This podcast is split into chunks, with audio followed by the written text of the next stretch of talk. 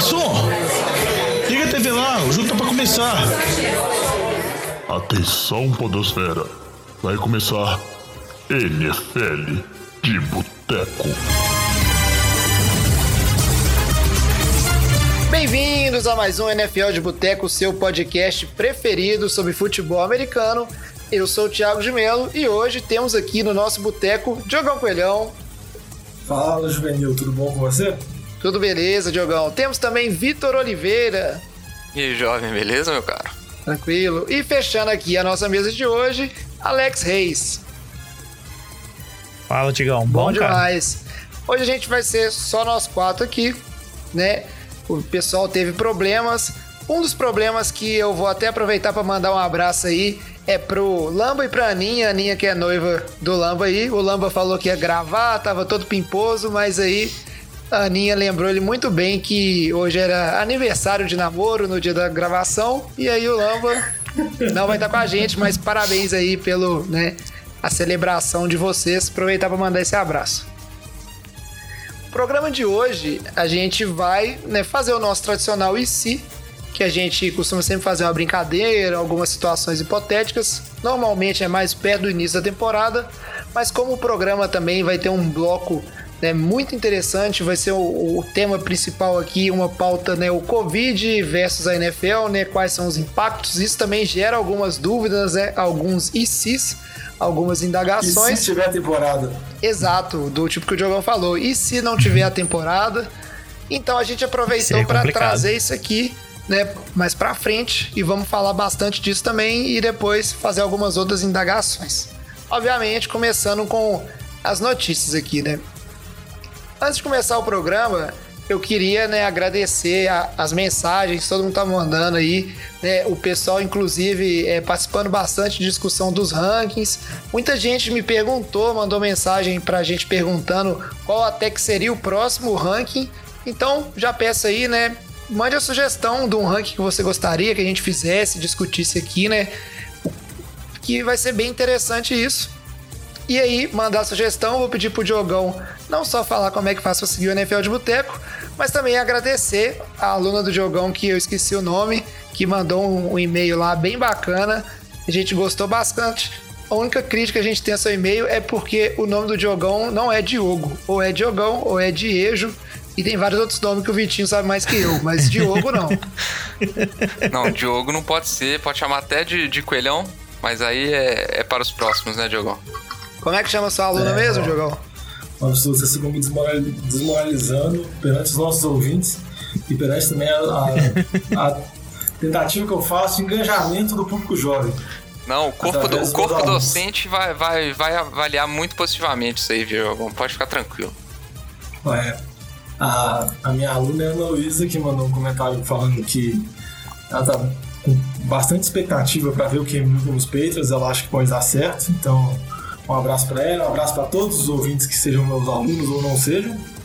E se quiser mandar uma mensagem para a gente, comentar nosso conteúdo, dar um feedback, pode mandar para o nosso e-mail, nfldeboteco.gmail.com, sempre lembrando boteco com um, ou então pode mandar através das redes sociais, Twitter, Facebook, Instagram, sempre nfldeboteco.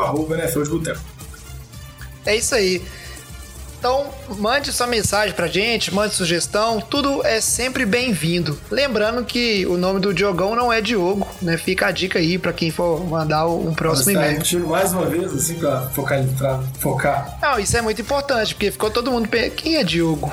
Né? É qualquer. O nome do Diogão é qualquer variação no aumentativo ou não. Se não for no aumentativo, pode variar o D por T, o, o, o E por o O por E e o, e o G por J, mas não pode ser Diogo. Então pode é ser Tiejo, Tiojo, qualquer coisa. É, é essa aí. é a regra. Fica, fica essa dica aí, a regra correta, o português formal para se escrever o nome do nosso querido Diogão aqui. Beleza? E dá pra ver que, mesmo sem bebida no boteco, as baboseiras continuam. Mas isso é padrão. Esse sem bebida é por conta sua. Eu, né? Não, não sei é, o que, que cada um que tá consome beber, antes, durante ou depois da gravação aqui. Mas espero Vocês que. Vocês não repararam que hoje o, o jovem tá um pouco mais, mais calmo na, na, na voz, que ele tá mais devagar, mais cadenciado? Eu fui só eu que tive essa impressão, mas reparem pra você ver. Não, mas isso é porque Hoje o jovem fico... tá, tá batizado, tá batizado. Fico... Não, que isso, que absurdo, cara. eu, eu fico aqui treinando é, pra tentar falar num ritmo melhor. Eu fico em dúvida, assim, se eu tô falando rápido demais. Mas chega de enrolação que a gente tem muita coisa para falar aqui hoje. Então vamos primeiro fazer o nosso giro de notícias. Breaking News. E para começar aqui, vamos voltar no assunto que a gente já comentou em alguns programas. Programa passado a gente também comentou que a questão do nome do Washington Redskins, que já tinha sido aventado por muita gente aí na mídia, muito pessoal que acompanha o time de perto, né, lá nos Estados Unidos. E a novidade maior assim é que o próprio time agora já se manifestou com a declaração que vai trocar de nome mesmo, oficialmente, já está contratando gente para ver isso. E como tudo que entra na mídia, assim, a gente vai acompanhar essa coisa, mas o, já começa a aparecer outros problemas, assim, não só de nome, né, Diogão, em relação ao time, algumas acusações também internas. Então, um momento bem delicado para o time de Washington, assim, para definir um novo nome, uma nova marca e tentar já começar com a imagem um pouco melhor, assim, a temporada. É, tá pra, é complicado de pensar um time que está com uma imagem pior do que o time de Washington o time já não vem com retrospecto esportivo muito bom nas, nas últimas temporadas. O dono, Dan Snyder, já não é um dos mais queridos. E agora veio algumas declarações de mulheres relatando episódios de assédio, mais de uma. Acho que são 15 mulheres que relataram esse episódio de assédio, indicando que existe uma certa cultura dentro do, da organização assim que permitia esse tipo de assédio contra a mulher e não viabilizava as reclamações dela, mostrando assim que um certo ambiente, a gente pode dizer nebuloso, um ambiente ruim mesmo, prejudicial para a NFL, um time que já conviveu com essa polêmica em torno do nome durante vários anos, o Dan Snyder sempre foi muito contrário a essa mudança do nome, mudança do logo, ou mudança, como o pessoal costuma falar, do apelido. Agora tem esse problema ainda mais com relação à cultura do time e sem um retrospecto positivo, vamos dizer assim, a situação do, do dono do Washington fica muito, fica muito complicada. Até que a gente vê as principais declarações do time são feitas pelo treinador. São feitas pelo Ron Rivera, que é um treinador que chegou agora nessa intertemporada. E aparentemente ele, além de falar pelo time, pelo elenco, ele praticamente fala pela organização toda de Washington, porque ele é, ele é o que tem mais moral. A gente já viu outros episódios que a NFL pode-se dizer que ela forçou um pouco a saída do dono por causa de problemas extra-campo. O último foi do Carolina Panthers. O Dan Snyder não tem nenhuma, vamos dizer assim, nenhum processo contra ele, nenhuma, nenhuma, nenhuma dessas, vamos dizer assim, dessas notícias são referentes a ele, mas dependendo, alguma coisa pode esbarrar nele e um time que não ganha, que desde que o Dan Snyder assumiu, acho que tem uma vitória só na pós-temporada, pode complicar a situação dele.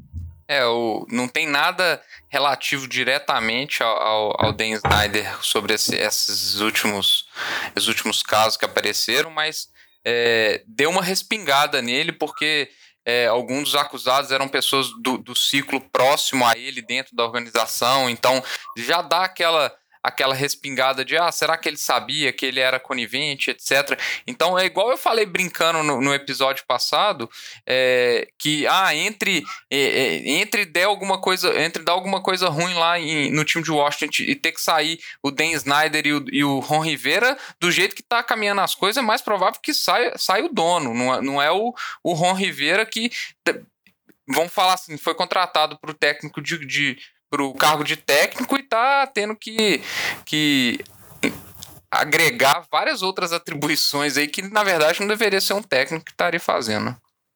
É isso aí. E, rapidinho, Jovem, só para falar que como o time vai passar por essa mudança completa de apelido, de logo, dependendo da mudança pode ser maior ainda, chegando até na posição do dono. É. Mas até agora é só especulação. Vamos acompanhando, como vocês bem falaram aí, né? Não, a NFL não não, tipo assim, ela tem também um histórico aí de botar o peso quando ela acha que tem que ter uma troca até na, né, em quem é o dono do time para você tentar mudar um pouco essas coisas ruins, erradas que acontecem. A gente vai acompanhando isso aí, mas agora vamos falar um pouquinho de questão de jogadores, renovação de contrato, sessão de contrato. A gente teve alguns jogadores é, bem relevantes, né, tendo renovação e extensão. Para citar aí esse, os três mais relevantes, foi a questão do Derrick Henry, que conseguiu assinar, ele que ia jogar a temporada pela franchise tag aí, mas já fez uma extensão aí de 4 anos, 50 milhões, né? São 25 garantidos. O Chris Jones, que depois daquele contrato enorme do Mahomes, era o, vamos dizer assim, o free agent ali, né? O, o jogador relevante do time dos Chiefs e ficou aquela dúvida, ia conseguir o contrato ou não. Também conseguiu ali, né? Um contrato de 4 anos, 85 milhões, 60 garantido. E o Miles Garrett, que é um defensive end lá dos Browns, que também assinou um, um contrato aí gigante, 5 anos, 125 milhões. E aí eu queria que vocês comentassem um pouquinho. O Vitinho, inclusive, ele tem uma curiosidade sobre essa relação aí do contrato do Chris Jones e a questão do Mahomes, né? O contrato do Mahomes e o Chris Jones assinar logo na sequência, né, Vitinho? É, o, Chris Jones deu uma entrevista falando que assim que o Mahomes assinou o contratinho dele, né, é, ele entrou em contato com o Chris Jones para falar que, que ele deixou dinheiro na mesa na negociação para facilitar a assinatura do contrato do Chris Jones. Ou seja, o contrato do Mahomes poderia ser mais absurdo do que a gente viu. É, no sentido de favorecer a assinatura do contrato do Chris Jones para deixar o time, obviamente, mais competitivo para a temporada, né?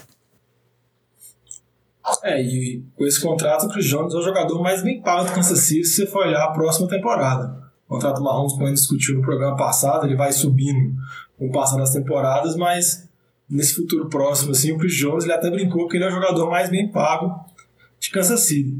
E eu queria dar destaque também, jovem, para os outros contratos, você comentou, o Derrick Henry. Eu achei um bom contrato feito por Tennessee, também feito pelo Derrick Henry.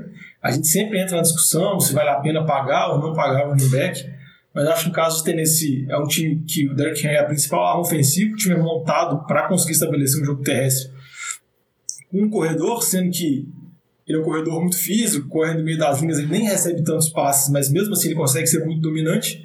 E se você analisar friamente o contrato, ele ia jogar pela tag esse ano, é como se Tennessee estivesse dando duas franchise tags nele, assim, um contrato de 4 anos, 50 milhões, mas na realidade são 25 milhões por dois anos, depois o time consegue se livrar com certa facilidade. E com relação ao Miles Garrett, é uma extensão de contrato, ele ainda tinha mais dois anos de contrato, foi estendido mais cinco anos. Se você olhar, o contrato dele é de 125 milhões, sendo que 100 milhões são praticamente garantidos, ou tem alguns gatilhos que fazem esse contrato ficar garantido ao longo das temporadas. E a dúvida com relação a ele, mais é, vamos dizer assim, com relação ao desempenho dele, porque talento todo mundo sabe, é, todo mundo sabe que algum, tem. Ô, Diogão, quero saber se algum desses gatilhos envolve não acertar ninguém com o próprio helmet. Ah, eu acho que provavelmente deve ter essa cláusula muito específica no contrato dele. Importante, né, é. velho? Porque nem eu acho que é o caso de, dessa brincadeira de ele acertar com o próximo realmente, mas eu acho que por causa do retrospecto dele, qualquer coisa que ele fizer, qualquer pancada maldosa e ele é um pouco maldoso que ele tiver, a chance dele ser suspenso pela NFL é muito maior do que do outro jogador sem história que ele tem. Sim, é como se a gente lembrasse de temporadas anteriores do Sul, que era um jogador taxado de ser maldoso, e uhum. vira e mexe, ele era suspenso, tomava multa por causa do passado dele. É, Não tem como desvincular uma coisa da outra. E o Miles Garrett vai ter sempre essa mancha no histórico dele. Lembrando aí para os nossos ouvintes que nesse caso não é a multa assim de você liderar um tackle com um helmet que vários jogadores tomam, é aquele caso que a gente viu na temporada né, passada, né, se eu não me engano, que ele ficou até suspenso pelo resto da temporada, que ele arrancou, né, numa briga lá, o helmet do quarterback reserva do Steelers e meteu-lhe o capacete na cabeça. O pouco podia ter sido muito grave, só acho que pegou ali com a parte de baixo do capacete e, hum, vamos dizer assim, não deu um problema muito grande. E aí, né, com esses jogadores assinando, vale comentar aqui rapidinho a lista dos jogadores que vão jogar com com a tag, né, a franchise tag, sempre tem vários que jogam né, para passar os nomes aqui, eu vou ir passando, falando um por um. Queria que depois vocês comentassem algum que vocês acham mais interessante. Né, a gente vai ter aqui o Dak Prescott, quarterback do Dallas, que a gente sabe, Brandon Sheff, não sei quem que é esse cara, Young Nagul também. Jogador de linha de Washington. Né, Shaquille Barrett, Bud Dupree, AJ Green, Matt, Ludon, Matt Judon, Justin Simmons, Anthony Harris, Joe Tunney, Hunter Herring, e Leonard Williams. Queria saber se tem algum desses nomes assim, principalmente entre os mais conhecidos, vocês destacam alguma relevância maior, que a gente pode esperar talvez ainda fazer um holdout, ou não, tá tudo tranquilo, se tiver temporada eles vão jogar e tal. Quem que vocês acham mais interessante aí? Ah, eu, eu acho que nenhum desses ameaçou, assim, holdout, que estava mais ameaçando era o Chris Jones que assinou. Eu acho que alguns interessantes é o Ngakwe de Jacksonville, que ele falou várias vezes que ele queria ser trocado, que ele não quer ficar em Jacksonville. Ele pediu para ser trocado, teve muita especulação no draft que ele seria trocado. Jacksonville não trocou ele, então a não ser que tenha alguma troca meio da temporada, ele provavelmente vai sair de, dos Jaguars no final do contrato. E outro nome também interessante é o Shaquille Barrett, que ele foi o líder de sexo na temporada passada. A gente sempre só fala, ah, o jogador jogando muito bem no último ano de contrato dele para receber uma grande bolada. Ele mesmo assim foi líder de sexo e não conseguiu uma grande bolada. Ele só foi teve contrato renovado com a Tech de Tampa. Óbvio que Tampa trouxe outros reforços, talvez não tivesse cap suficiente para pagar um contrato para ele, mas ele está ainda, vamos dizer assim, ele vai ter que repetir uma temporada excelente para tentar conseguir um grande contrato. É. é. o que eu ia comentar eram de, de dois jogadores bastante conhecidos aí que vão estar tá jogando essa tag é, muito por, por causa da situação física deles, né? Se a gente olhar o AJ Green e o Hunter Henry, é, é muito mais nesse sentido e para dar uma continuidade no trabalho dentro dos times que estão entrando com, com QBs calouros aí, provavelmente durante a, a talvez no início, no caso do Bengals, mas durante a temporada, no caso do Chargers, talvez, é, mas que estão ali para provar que eles valem a pena mesmo com, com as lesões de histórico que eles têm, né? E o último que eu queria falar é só para dar uma cutucada no meu antigo time e no time do Chalé. O Leonardo Williams é o jogador que recebeu a tag e que provavelmente está sendo mais bem pago que ele seria se ele fosse free agent. Parece que como o Giants fez a troca por ele, ele trocou, ele saiu do Jets, foi pro Giants na temporada passada, o Giants meio que se sentiu obrigado a manter ele por mais um ano de contrato para justificar a troca que fez, para justificar o investimento, do que simplesmente pagar ele pelas atuações que ele teve, por mais que ele foi um pique, um pique alto do draft, quando foi selecionado pelos Jets, ele nunca conseguiu reproduzir isso em termos de desempenho na NFL. Então acaba sendo mais uma aposta para não, assim, pra você não dar o braço a torcer. Giants e seus planos que ninguém entende, né, velho? É, é uma situação complicada assim. Vamos ver como é que, que segue essa gerência da franquia dos Giants aí, que tem sempre muito questionamento em cima nesses últimos anos. E uma última notícia aqui, né? Na verdade, uma notinha a gente tem que destacar. Por mais que a gente especula, a gente faz muito e se relacionado ao, ao Antônio Brown, né? Se ele volta, para qual time volta e possibilidades. Antônio Brown, recentemente agora, ele deu uma declaração que a carreira dele, né, como atleta, no caso, acabou. E a gente tem que ver se é verdade que o Antônio Brown ultimamente, né, ultimamente, na verdade, nos últimos dois anos aí, não tá dando para confiar muito no que ele fala, né? Então, vamos tentar entender, né? Vamos acompanhar para ver se muda, né? Mas e se o Antônio Brown acabar a carreira, vamos partir agora para falar de possibilidades de ICIS mas começar falando da questão de mais real aí, né, do Covid, a pandemia, e entender os impactos na temporada e o que, que pode acontecer ou não. Ô Fábio Júnior, todo mundo traz aquela porçãozinha de batata frita e uma cerveja gelada para nós? E para começar assim a discutir essa questão Covid versus NFL e situar um pouco, né? Para quem vem acompanhando todos os episódios anteriores, está um pouco por dentro, que a gente sempre comenta um pouquinho. Né? Para quem não vem acompanhando, hoje a situação, como a gente bem discutiu no último episódio, é que está tendo uma negociação intensa entre a liga e os jogadores para determinar como vão ser algumas coisas, né? regras de segurança e etc. E a gente sempre fala que a NFL está esperando muito para ver como é que vai acontecer em outras ligas de esportes americanos mas de fato hoje você não tem um adiamento confirmado da temporada. O que a gente tem é, é jogos de pré-season, né, que é aqueles jogos de pré-temporada que não aconteceriam, mas tem muita coisa em aberto, assim, muito jogador reclamando. Então, vamos dizer assim, é uma coisa que o que está confirmado não dá para confiar que semana que vem, por exemplo, já não vai ter mudado, certo? E aí, o Jogão preparou assim, uma divisão bem bacana aqui que a gente vai falar desses impactos de várias coisas, passando por, vamos dizer assim, por aspectos importantes. Primeiro falando dos training camps que estão para começar essa semana aí, né? Agora os times vão começando cada um numa data, mas já estão para começar. Depois falando um pouco em relação à pré-temporada, né, os jogos precisam e a temporada em si. Então, Diogão, começa puxando para a gente aí essa questão dos training camps, assim, o que, que a gente pode esperar de fato, né? Vai começar mesmo, não vai?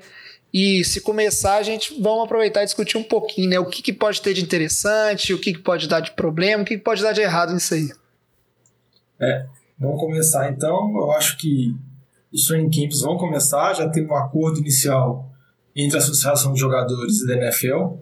E só a gente entrar, antes de eu entrar falar sobre esses acordos, só para dar uma contextualização geral, que para o fã de futebol americano aqui no Brasil pode parecer com algum protesto que alguns jogadores estão fazendo, com essas dúvidas que existem, que, que a temporada da NFL não vai sair, que ela está correndo sérios riscos, mas isso também aconteceu em todos os outros esportes americanos. Assim, teve todos, em todos os outros esportes, antes de começar e definir exatamente como ocorreria temporada, essa temporada agora com o coronavírus, teve toda essa turbulência entre jogadores e liga. Isso foi mais intenso, principalmente na Major League Baseball, porque além de todo esse cenário, também tinha uma renovação daquele contrato entre jogador e liga, então a possibilidade de temporada de Major League Baseball de realmente não acontecer, ela se tornou bem factível. Também esse tumulto todo aconteceu na temporada da, da NBA antes de começar a bolha, que vai começar no final do mês agora. E isso acabou sendo potencializado quando teve os protestos antirracistas pela morte de George Floyd de violência policial, porque vários jogadores da NBA estavam fazendo parte desse protesto, aí começou a entrar na discussão se eles deveriam sair da posição que eles estavam tendo destaque nos protestos, lutando pelas causas sociais que eles acreditam ser relevantes para voltar a jogar basquete. Então teve todo o embate, toda uma discussão complexa a respeito desse assunto. E agora na NFL, com a aproximação das datas, está chegando, vamos dizer assim, a discussão e a e vamos dizer assim, a dificuldade de se ter uma solução ideal, uma solução ótima para ambos os casos. A gente sabe que vão ter vários cenários incertos e a gente sabe que os jogadores, todos eles deixaram bem claro que eles querem jogar. Só que eles só pedem que a NFL seja mais clara, principalmente com relação a protocolos sanitários e como que ela vai fazer esse controle com relação à testagem para eles poderem aparecer para treinar. Essa... Mas pelo menos essa questão aí, inclusive, dos jogadores é, deixarem claro que eles querem jogar, eles querem que tenha temporada, né? É bem refletida no fato que a hashtag que eles escolheram para usar no, nas redes sociais e no Twitter, assim, mesmo quando eles estão falando de exigindo mais condições de segurança, etc., é uma hashtag We Want to Play, né? Que significa em português nós queremos jogar que é para já deixar claro assim, e também eu acho que é para cortar um pouco de possibilidade da liga tentar dar a entender que ela quer que aconteça, mas os jogadores estão boicotando. Porque tem essa questão um pouco de relações públicas também, que lá nos Estados Unidos é bem importante, né? Você ficar naquele aspecto assim, queremos jogar para não dar a entender que os jogadores estão de alguma forma tentando boicotar a temporada da NFL, né? É, e também porque os jogadores sabem que para eles serem pagos eles precisam jogar. Eles sabem que é uma liga multimilionária que movimenta muito dinheiro e eles querem receber, só que eles querem as condições que eles acreditam serem condições mínimas para eles terem segurança para jogar, tanto para eles quanto para os familiares. Um, um, primeiro ponto que foi acordado nesse primeiro acordo entre NFLPA e NFL era com relação ao número de testagens jogadores queriam que as testagens fossem diárias e, aparentemente, nesses primeiros períodos, elas vão ser diárias. Tanto que o Richard Sherman falou que, em virtude de ter muito falso positivo, falso negativo, ter uma certa incerteza nas testagens com relação ao Covid, ele achava melhor ter uma testagem diária para garantir o jogador se ele está contaminado ou não. A NFL queria fazer, vamos dizer assim, uma testagem em intervalos regulares, uma amostragem um pouco maior. Meus jogadores bateram muito nisso. A NFL vai ter que reestruturar todo o contrato que ela fez para comprar testes, vai ter que gastar uma baita grana, mas a gente sabe tanto que a NFL é rica com relação a isso e tanto que ela pode gastar. O que acaba acontecendo é uma outra discussão que, que, que pode vir a acontecer, por exemplo, por esse lado, que é como que você vai destinar um número de testes tão grande, porque a gente pensa que os elencos são muito volumosos, a comissão técnica são todos muito grandes, e são 32 times, num país ainda que está enfrentando a pandemia, como os Estados Unidos está, que tem regiões que estão em situações críticas, e ainda a, vamos dizer assim, a capacidade de produzir testes ainda é um gargalo. Você está só testando pacientes em estado grave, você ainda tem testes destinados apenas para profissões muito específicas, como médico, pessoal que está na linha de frente. Então gera-se também essa questão moral, assim, de ah, porque a liga é muito rica, ela pode pagar, ela pode destinar isso tudo. mas como que fica outras necessidades com relação ao país? Então é, é todo um, um questionamento, igual eu disse, não tem uma solução simples, não tem uma solução ótima, uma solução ideal. É, com relação a isso, o, no, no último documento que eu, que eu vi que, que, que saiu sobre a proposta da, da NFL para a NFLPA, é, eles ainda fizeram questão de colocar isso, que foi, foi acertado um contrato com, com um laboratório específico para produção adicional de testes é, e realização adicional de testes de forma que não prejudicaria é, vamos falar assim, outras demandas nacionais com relação a isso, no sentido de mostrar que isso é uma preocupação, igual o Diogão falou, de relações públicas para tentar amenizar essa situação toda, né? É, outras questões que eles, que eles, colocaram são os protocolos em caso de, te, de testes positivos, ah, então quanto tempo é, de isolamento, é, que a necessidade de passar por dois testes negativos antes de retornar, depois de, de 10 dias para casos de, é, de convivência com alguém que testou positivo, para casos de 14 dias em caso de testes positivos. Então, isso tudo foi colocado, não tem nenhuma decisão oficial em relação a isso, mas já saiu documentos e alguns reportes com, com essas colocações todas, uma coisa bem mais estruturada, que era uma cobrança grande dos jogadores, né? Igual a gente colocou, de tentar esclarecer muito como é que seriam esses protocolos. Então, isso tudo já está sendo apresentado é, nessa tentativa de acordo entre a NFL e a, NFL, e a NFLPA, né? E, e, boa parte desses acordos, dessas notícias, elas estão saindo em tempo real. Por exemplo, a gente está gravando agora, terça-feira à noite, dia 21. Boa parte das notícias saíram agora. Então, daqui a duas horas a gente vai ter mais informações. Amanhã a gente vai ter mais informações ainda, porque a data prevista para os training camps começarem é dia 27, na semana que vem. Por exemplo, já teve times, no caso de Kansas City e Houston, que os calouros se apresentaram para realizar os primeiros testes, se estão contaminados ou não, eles começaram, a, vamos dizer assim, as primeiras baterias de testes, mas o início oficial da pré-temporada, que foi quando os jogadores todos se posicionaram, que foi no, no, último domingo agora, que Russell Wilson, Drew Brees, Sherman, Todd Gurley, vários dos principais jogadores da liga, todos, J.J. Watt, todos se posicionaram no Twitter, era porque estava quase a uma semana de começar a pré-temporada, onde os jogadores veteranos têm a obrigação de se reportar, e eles ainda não tinham informação nenhuma da NFL de como seria todos esses protocolos, como seria feita a testagem, como qual as condições seriam se fosse desse positivo, quanto tempo teria que ficar fora. Então os jogadores eles, eles bateram pesado, igual você falou, mantendo a hashtag que eles gostam, que eles querem julgar, que eles vão julgar, mas as notícias estão saindo a cada minuto, a cada hora tem uma notícia nova. É, e pode, inclusive a notícia que pode começar a chegar com o início dos training camps são de jogadores, né, atletas, principalmente esses mais famosos, deixando de se apresentar no momento inicial sobre o risco de receber multa e etc, mas o famoso escolhi esperar, né? Não estou satisfeito com a forma como está sendo feita ainda, vou ver como é que vai ser os primeiros dias e aí depois eu apareço aí. Até porque, né, o Vitinho acho que ele pode comentar para a gente o, como é, tem uma questão bem específica que está sendo feita em relação a como vão ser esses treinamentos. Né? Parece que no início vai começar um pouco mais físico e tal. E a gente sabe que jogador veterano, jogador estrela, talvez não goste tanto assim de participar dessa primeira parte ali, que é mais uma preparação física, até porque a gente sabe que os jogadores eles se preparam bastante ao longo da pré-temporada, né? Eles têm treinadores personagens lá e etc né? Frequenta algumas, hoje não com essa questão do Covid, mas tem centros de treinamentos onde jogadores de times diferentes treinam junto. E aí a gente pode ter um atraso, porque vai ter uma mudança assim, de como é que vai funcionar esse início desses training camps, né? É, é, em relação a isso, saiu a notícia de hoje mesmo, terça-feira, dia 21, é, colocando que os primeiros seis dias vão ser só de testes e parte física, é, propriamente de testes físicos, vamos falar assim. Depois, mais seis dias só de condicionamento físico é, e fortalecimento. Aí, aí vem um, um, dia de folga, que aí já é um problema. Como é que os, os jogadores. É, qual vai ser o procedimento desses jogadores de, de ver familiares, por exemplo? Isso tudo, isso tudo é, um, é um ponto que está sendo discutido também. É, e e o mais interessante dessa, desse cronograma que está sendo estabelecido, que vai ter que ser cumprido por, por todos os times, é que a parte de treinamento com PED, que eles que nos training camps, é, é, vamos falar assim, é o divisor de águas, que é a parte principal, que é onde começa o contato e que se vê a parte principal física e desempenho dos jogadores, só vai poder começar depois de 20 dias desse, dessa apresentação. Então, só no vigésimo dia que vai, vão começar os treinos com PED. É, então, o que a gente fica. Ah, e tem uma outra notícia que, que eu vou complementar as duas juntas. É, também te, saiu a notícia que vai ter uma redução do roster dos, treinos, dos training camps de 90 jogadores para 80 jogadores que vão poder participar.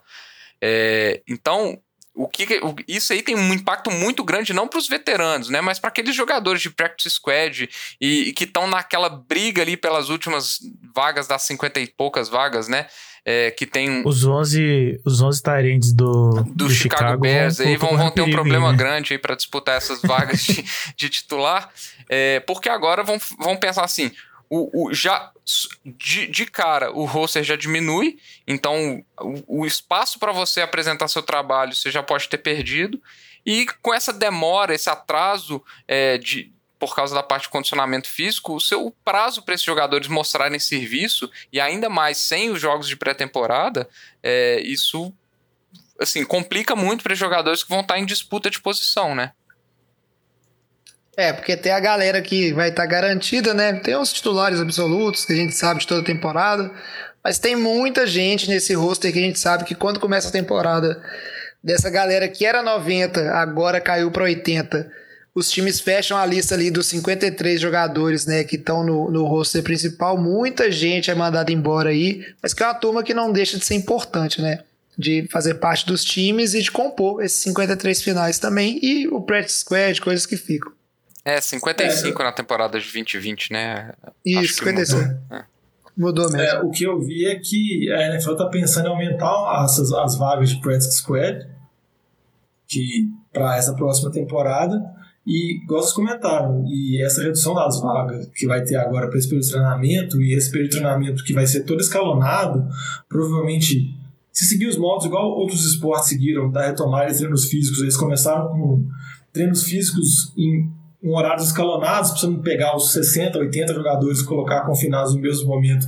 Você fazia vários horários treinavam grupos separados, até você poder ter a segurança de tá todo mundo não ninguém está contaminado, então a gente pode, vamos dizer assim, aglomerar. Mas eu acho que quem acaba sendo muito afetado por isso, que é uma coisa que a gente sempre vê na NFL, sempre aparece jogadores disso, são jogadores não draftados esses jogadores não draftados eles entram nesse training camp para tentar mostrar valor, para tentar mostrar, vamos dizer assim, o potencial deles, que às vezes porque na última temporada do Collins ele sofreu alguma lesão, ou então ele teve algum problema extra-campo que acabou caindo no draft, muitos jogadores entram e conseguem posições, vamos assim, conseguem posições no elenco. E agora, com todas essas incertezas e mais a, o cancelamento de jogos de pré-temporada, vai ficar bem complicado para esse tipo de jogadores. É, a gente tem que acompanhar isso aí. Eu, sinceramente, eu espero que vai ter jogador importante que não vai se reportar no primeiro dia de training camp. Até por conta dessa questão física, a gente sabe muito bem, o Alex sabe aí da época, o Vitinho também na época a gente jogou no Minas Locomotiva, que agora acho que é a América Locomotiva, o time de futebol americano aqui de de Belo Horizonte, acho, agora acho que é não, é a América Locomotiva. Muitos anos atrás, ainda menos Locomotiva, a gente não gostava muito quando o treino era só físico no início lá da preparação. Bom mesmo era quando colocava pad e treinava de verdade. Imagina verdade. esses profissionais aí, né? A gente tem que. Ô, jovem. E, e outro ponto também é que tem que lembrar que os jogadores são espalhados no país inteiro, né? Então, agora que eles vão começar a se deslocar para os locais de training camp respectivos de cada time. Então você tem jogador, por exemplo, que é de Dallas, está morando em Dallas, que os casos estão altíssimos, que agora está indo para treinar em Nova York. Então, esse cara, ao sair de Dallas e chegar em Nova York, ele vai ter que passar por uma mini quarentena? É. Ou ele vai poder chegar e sair contaminando todo mundo, caso ele esteja contaminado, caso ele esteja sintomático. Isso é vão ser questões difíceis de ver e tem a questão do teste, assim, eu não vou entrar em muito mérito disso, mas esse, principalmente essa questão de ser testado todo dia, eu escuto falar muito que esse teste rápido ele não tem uma precisão assim muito alta, então você pode ainda quando começar a dar o positivo ou negativo, como é que vai ser tratado isso, né? Pode, você pode ter falsos positivos, ah, vai mudar muita coisa. A gente vai ter cobertura da imprensa também, que vai ser interessante ver como vai funcionar. E não só como é que vão levantar aqueles momentos onde os jogadores vão estar em contato de perto, né? E como é que funciona aquilo. Já pensou? Pega um jogador dando aquela bela espirrada, uma tossida ali no training camp. Vai virar manchete, capa de jornal, né? Vai ter muito olho em cima disso aí. Mas vai ser bem interessante tentar entender e acompanhar como é que vai andar isso aí. Seguindo um pouquinho agora da parte de training camp, que é o que a gente vai já semana a partir da semana que vem ter mais notícias, a gente vai continuar informando vocês. Na frente a sequência, né, seria a pré-temporada logo antes de começar. E a pré-temporada, como eu falei, ela já tem, né, uma, uma mudança que é não vai ter metade dos jogos, então em vez de ter quatro teria dois, mas os jogadores eles já estão exigindo que não tenha nenhum jogo de, de pré-temporada, né? O que, que vocês acham disso? O que mais que pode mudar aí? É, as notícias mais recentes são que não vai ter nenhum jogo. Você comentou, inicialmente são quatro jogos, aí depois de algum tempo caiu para dois. Ontem surgiu a especulação que poderia ser um, e ontem à noite e hoje já chegou a notícia que a NFL ofereceu para os jogadores serem zero jogos de pré-temporada. Eu acho que a gente fica brincando que pré-temporada é chato, que os jogos são muito monótonos, mas eu acho que elas, têm, jogos pré-temporada têm uma relevância principalmente na definição dos 55, 53 jogadores por elenco e também na definição de algumas posições chave, se o jogador é titular ou não. Um exemplo que eu penso aqui muito fácil é, por exemplo, a situação de QB do Chicago. Tem a disputa que já foi tida como clara entre o Trubisky e o Nick Foles. O Matt Nagy já tinha falado em maio que ambos teriam tempos para jogar com os titulares na pré-temporada, só que agora não vai ter a pré-temporada. Toda a disputa vai ser no treinamento. Então, eu acho, a impressão que me passa é que isso dá uma chance maior para o Trubisky, que é o QB que já estava no time, já está acostumado.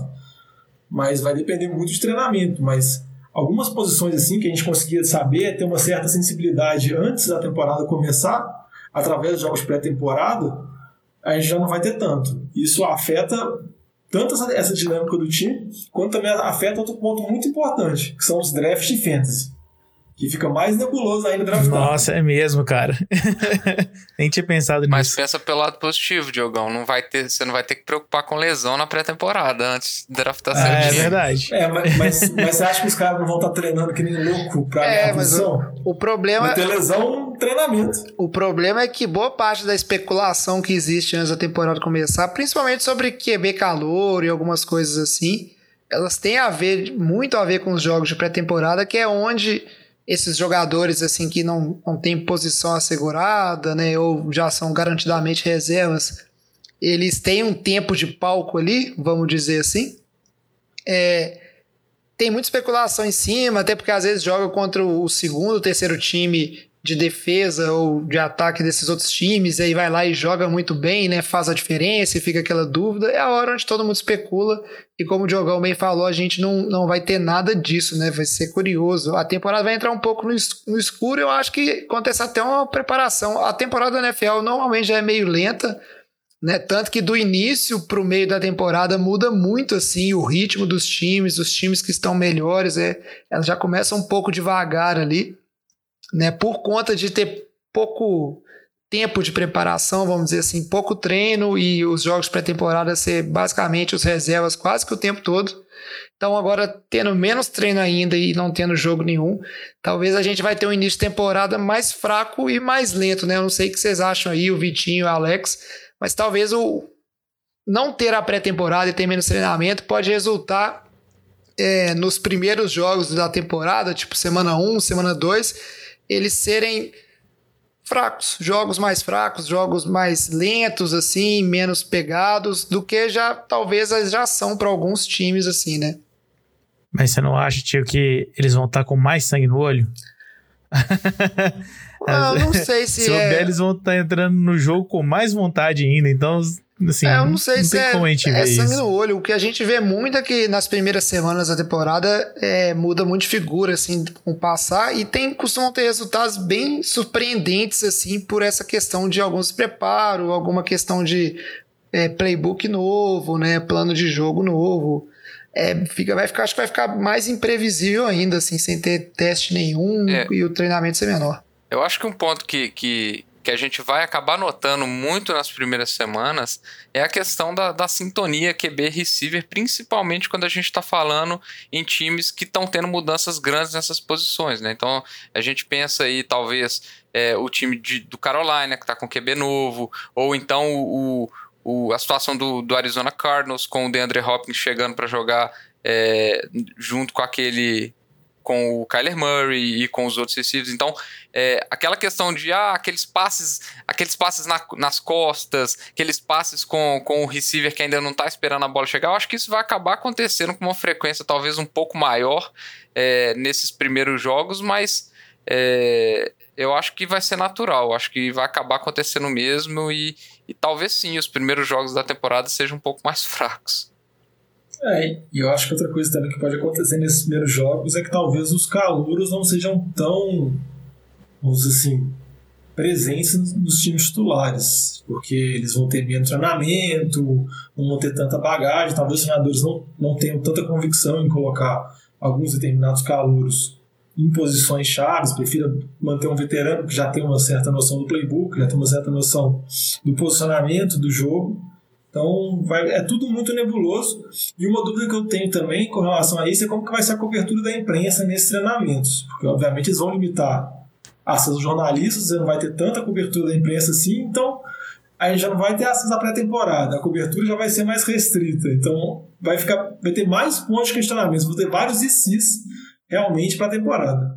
É, mas aí, treinamento e pré-temporada à parte Vamos então para a questão principal, né? Que a temporada vai ter mesmo ou não, né? No início o pessoal fala assim: ah, não vai ter. Tem os outros esportes, é muita coisa acontecendo. A gente pode entrar um pouco assim do que vai acontecer, ou que já acontece em alguns esportes que já voltaram, né? Não só nos Estados Unidos, mas a gente pode falar um pouquinho de outros esportes no mundo também.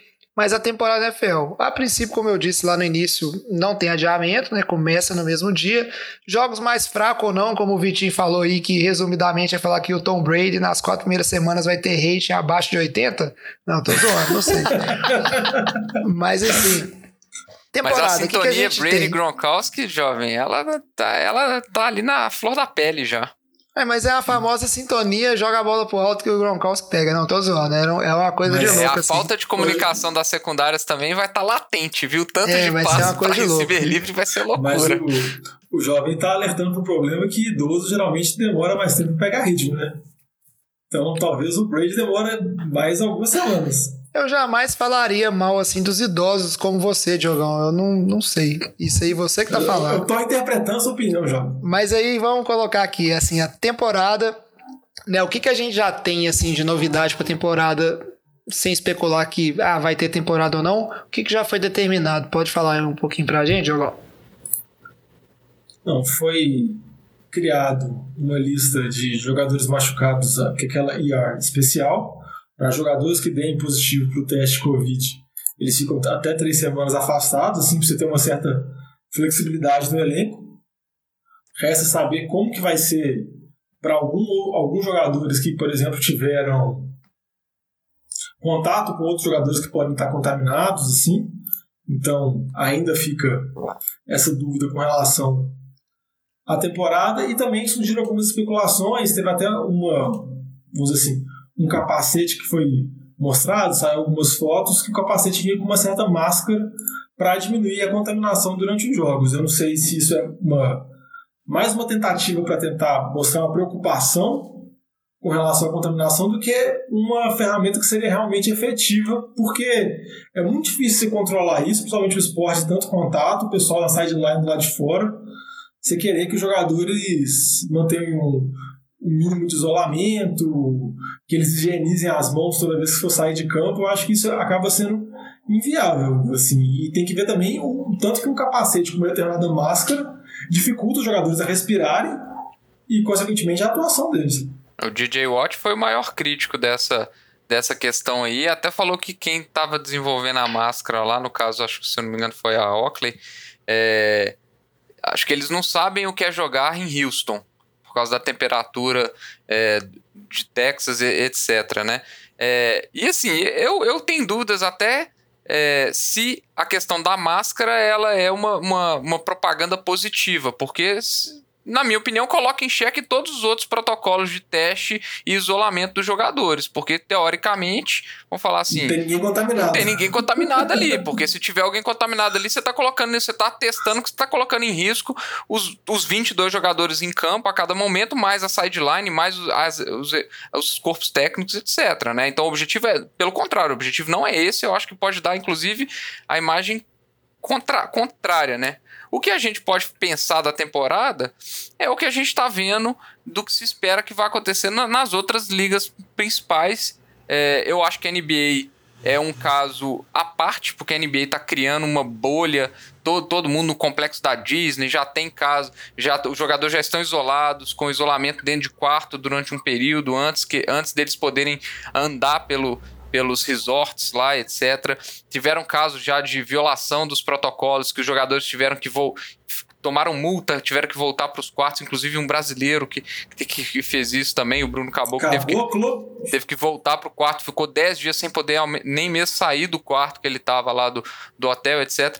Então, assim, é uma, situação, é uma situação atípica que não é a realidade da NFL, porque a realidade da NFL ainda se espera os voos, as viagens, é, os, os, as acomodações em hotéis, etc. Então, isso tudo, isso tudo muito, muda muito a dinâmica pelo trânsito dos jogadores. E é, a gente, imagino eu que a analogia mais próxima que a gente tem seria da Major League Baseball, né, que, que ainda se espera isso. Já tem algumas restrições em termos de jogos, é, por exemplo, em Toronto, que Toronto não liberou é, jogos é, do Blue Jays. É, então eles estão procurando outros lugares para jogar, o que não é o caso a, a, princípio que vai acontecer nos Estados Unidos. É, mas assim, o esporte em si é muito diferenciado. Né? Se a gente analisar beisebol é, e futebol americano, mesmo que, de novo, a expectativa é que não tenha ninguém contaminado em campo, são esportes com, com níveis de contato totalmente diferentes. Né? É, então, assim, ainda se espera. Eu acho que a NFL ainda está soltando esses, é, esses protocolos particionados e muito próximos da, da data do que se espera, né? Então o, o training camp está batendo a porta aí e aí agora que está soltando. Eu acho que ela vai fazer isso até para sentir como que as outras ligas estão funcionando, porque há muita incógnita é, e eu acho que o objetivo da, da pauta do IC é muito em cima disso. Há muita incógnita do que, que vai acontecer, né? Então Aí, jovem, se você quiser puxar os ICs aí, eu acho que vale muito a pena. É, mas porque... e se um jogador testar positivo depois de um jogo? O que, que vai acontecer? Né? Eu acho que esse é um caso que para mim me chamou mais atenção. Vai isolar só o jogador e todo mundo que ele teve contato.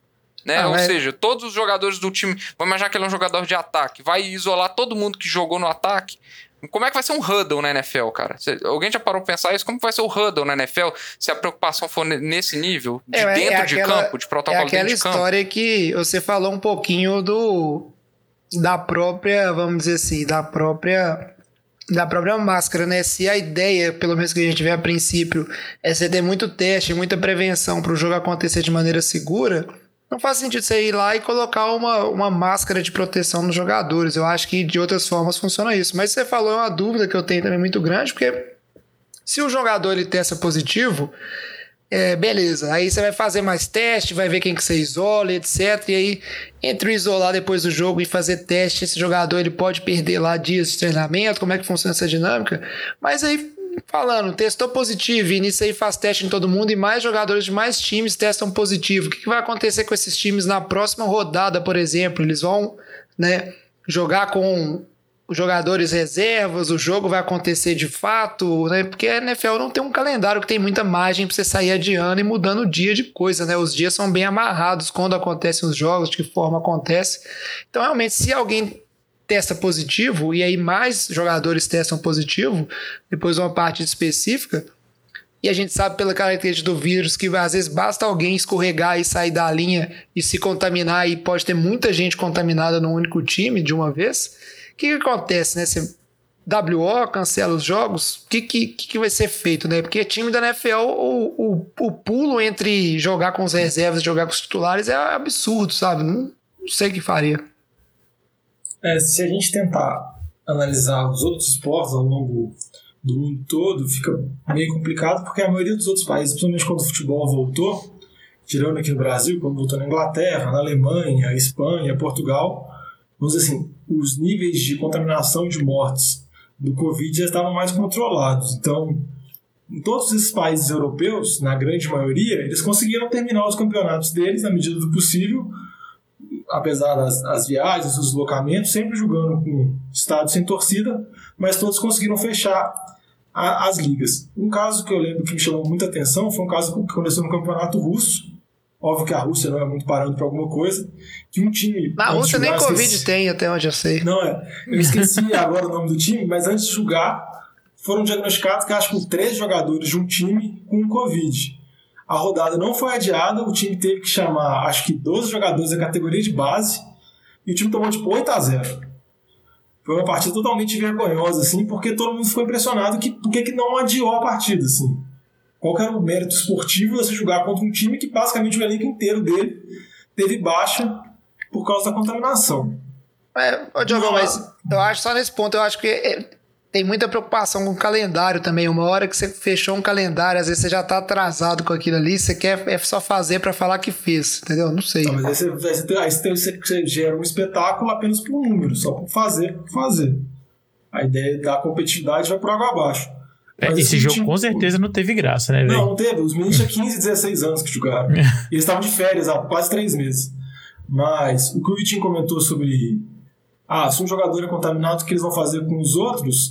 Se eu não me engano, o protocolo da NBA, que é uma situação muito particular, assim, no caso que é uma bolha, o jogador só é afastado quando o teste dele dá positivo. Então, não é porque ele teve contato com outro jogador que deu positivo que ele vai ser afastado. Eles são testados regularmente e só quando ele der positivo ele vai ser afastado. Óbvio que muitas vezes você está sempre pegando resultados passados, né? Então você pode estar propagando o negócio, propagando a doença, propagando a contaminação. É, e isso é antes de acontecer, antes de, e, e, e pensar na possibilidade de ser um número limitado, né, Diogão? Obviamente, isso. se esse negócio explodir e, vamos falar assim, comprovar que a bolha da NBA, ou no caso da NFL, é, se propagar e chegar num ponto que um, nível, um time inteiro tá, tá numa situação complicadíssima. Ah, um, o ataque inteiro, você pega QB, dois, running, dois receivers, running backs e três caras da linha estão contaminados. Pô, acabou. Acho que chega um ponto ali que, que aí se, se, se tem que voltar a discussão de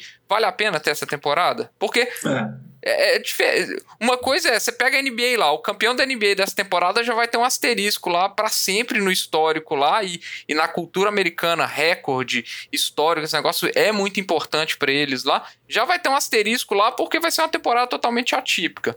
Imagina na NFL que, que o nível de jogadores, igual o jovem falou, é absurdamente distante um time do outro. O calendário é muito mais curto, os jogos importam demais. Então, um jogo faz muito mais diferença do que um jogo na NBA. Tanto que na NBA faz, existe muita gestão é, de condicionamento técnico do, e físico dos jogadores que nem, nem você vê as grandes estrelas muitas vezes durante a temporada regular elas são elas não jogam todas as partidas, elas são muitas vezes poupadas. Isso dá uma grande discussão na NBA é, sobre poder fazer isso ou não. O Diogão conhece isso muito melhor que a gente.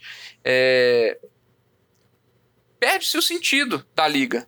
Ninguém vai querer ser campeão de uma temporada é, que não vale de nada. Ninguém vai dar mérito para uma temporada dessa. Se, um, se uma não. coisa chega num nível tão absurdo, né? É, eu, eu concordo com você, Vitinho, mas eu acho que eles, o que eles vão tentar fazer é que se esse cenário acontecer, eles vão tentar tomar alguma solução de emergência, parar o campeonato. Isso tudo a gente considerando que não vai ter uma segunda onda de contaminação no hemisfério norte, porque, igual eu disse, todas as, as grandes ligas europeias conseguiram terminar seus campeonatos nacionais de futebol, porque na grande parte dos países a situação, em termos de pandemia, estava minimamente controlada. E eles vão agora fazer a, a, a, competição continental, que é a Super Champions, localizada em uma sede única que vai ser em Lisboa, uhum. em Portugal. No caso da NFL, você está pegando um país de dimensões continentais, que você tem estados que estão tendo realidades completamente diferentes em relação ao coronavírus. Você tem cidades que estão um caos ainda cidades que estão controladas, que isso pode mudar daqui a uma semana, daqui a um mês, daqui a dois meses. Então, realmente, fica muito complicado com tudo, com viagens, com tudo. Só que eu acho que a NFL pensa muito sobre isso, mas não tem respostas, entendeu? Exato. O que vai, eles vão fazer é, é, eles vão tentar pegar feedback das outras ligas, tentar aprender na medida do caminho, e se acontecer alguma coisa desse nível, vai tomar a decisão na hora com as informações que eles tiverem. Porque pra ter certeza absoluta, para ter a liga, para, vamos dizer assim, ah, só vai ter a liga se tiver 100% de segurança e eles tiverem dominado todos os tipos de situações. Isso aí não vai acontecer. Isso a gente ainda está considerando, é, assim, casos leves ainda, né? A gente nem tá colocando na mesa um jogador realmente sofrer com né, todos os sintomas graves aí do, do Covid, é. né? Então. É, ou até um jogador vir a falecer, ou é. um cara de comissão técnica também, né? Cheio dos velhinhos, os vovôs é head coach aí. Jogador. É uma situação bem delicada, a gente tem que acompanhar. E a NFL tá tomando seus riscos, até porque é muito dinheiro envolvido para todo mundo ali, né? A audiência esperada é enorme. E só para fechar essa discussão nossa sobre audiência, né, aproveitando esse pontinho de audiência, tem essa questão também de torcida, né? Não existe uma regra única hoje ainda, já tem time anunciando que vai jogar sem torcida, ah, talvez porque tem uma regra né, no estado onde fica, ou na cidade onde fica o estádio do time e aí por isso ele já não pode fazer isso, mas não existe um posicionamento ainda da NFL no sentido vai ou não vai ter torcida. E eu acho que queria até saber o que vocês acham, que talvez isso gere até um desequilíbrio, né? No sentido assim, ah, um time tá jogando com torcida em casa, os jogos em casa, e o outro time não. Isso a gente sabe que faz um pouco de diferença também. Não, com certeza gera um desequilíbrio. A gente já viu algumas notícias falando que talvez os times que jogam em estádio aberto podem ter uma, uma torcida com capacidade muito reduzida e os times jogam em estádio fechado, jogam em domo, às vezes não vão ter torcida, então gera todo esse desnível. Igual você comentou, algumas cidades, alguns estados, já através de decretos governamentais, os times já anunciaram que não vão ter torcida, no caso Giants e Jets, já anunciaram que 2020 não vai ter torcida, e muitos desses decretos, dessas, vamos dizer assim, da lei, foge da alçada dos times e foge da alçada da NFL. Por exemplo, aí, mais uma vez dando exemplo de situações que ocorreram em outros países. O campeonato francês e o campeonato holandês foram encerrados antes da temporada acabar, porque no país, na França e na Holanda, foi estabelecido que não podia praticar o esporte por determinadas condições de alto nível, aglomerações, um certo número de pessoas, então eles resolveram simplesmente encerrar a temporada. A gente sabe que os estados nos Estados Unidos possuem muita autonomia com relação ao poder que eles têm, pela maneira que foi constituída a federação. Então, dependendo do estado, pela situação, por calamidade pública, pode decretar regras que podem acabar influenciando a temporada da NFL. E a NFL não tem capacidade nenhuma sobre controle sobre isso, que gera mais questionamentos, mais dúvidas sobre como vai ser a temporada. É isso aí. A gente vai acompanhando essa situação, você pode ter certeza aí, você que nos escuta, que todo programa do NFL de Boteco, o que, que tiver para atualizar, a gente vai estar tá aqui atualizando e discutindo tudo que acontecer em relação a, a esse tema. Agora vamos deixar esse tema um tiquinho de lado e vamos fazer um IC, assim, mais solto, fazendo algumas possibilidades para a temporada. Esse assunto é bom, hein? Merece mais uma cerveja. E aí, para sair um pouquinho dessa questão de corona, vamos falar de ICs, considerando assim que a temporada vai acontecer, vai dar tudo certo, não vai ter problema e vai ser normal. E aí, e se algumas situações assim é, diferentes, algumas possibilidades, né? E as consequências disso. E vou começar a puxar aqui então, né? Deixar ali, é, colocar o. Quem quiser falar primeiro aí, pode ser o Diogão, que eu tenho chamado muito nesse programa. Começa a nossa rodada aí. O que, que seria um IC, Diogão? O que, que você pensou aí pra gente? Ó, eu pensei no IC especial em homenagem ao Lamba, viu? Os nossos ouvintes mais regulares vão até rir um pouco desse IC. Mas e se o deck tiver uma temporada do nível de MVP? Como que fica a situação de Dallas para renovar o contrato? Será que Dallas vai se arrepender de não ter pago, vamos dizer assim, a bagatela nessa off-season? Não, não sei. Olha, Diogão, eu acho o seguinte, vamos, vamos esticar e falar assim, ó, ele teve uma temporada de MVP. Foi eleito MVP no final da temporada, assim, para ficar mais papum. Cara, eu acho que do jeito que o Dex é, planeja, do jeito que ele fala, ele vai querer um contrato estilo Mahomes. Eu acho que o Deck não é um cara de ficar atrás dessa questão aí de contrato. Muito do que ele exige aí, eu acho que ele, que ele se preocupa com a questão financeira e com essa imagem de talvez ah, o QB para ele fazer história ou para ele manter a posição de ser bom ali, tem que ser pago de acordo com isso. E se ele tem uma temporada aí que ele, por exemplo, é um MVP, esse time de Dallas vai longe, etc., eu tenho certeza que ele vai tentar negociar lá uma coisa estilo Mahomes, assim. A não ser que tenha muito aquela questão de, ah, eu quero ganhar mais agora e tentar um contrato estilo Kirk Cousins lá de curto, mas com muito dinheiro garantido, mas ainda assim com aquela pontinha de falar, ó, meu contrato é de 10 anos, mas nesses anos aqui eu tô ganhando muito mais dinheiro que o Mahomes vai ganhar e depois eu tento renovar para mais. Sabe? Eu acho que ele nunca vai deixar atrás essa questão de dinheiro.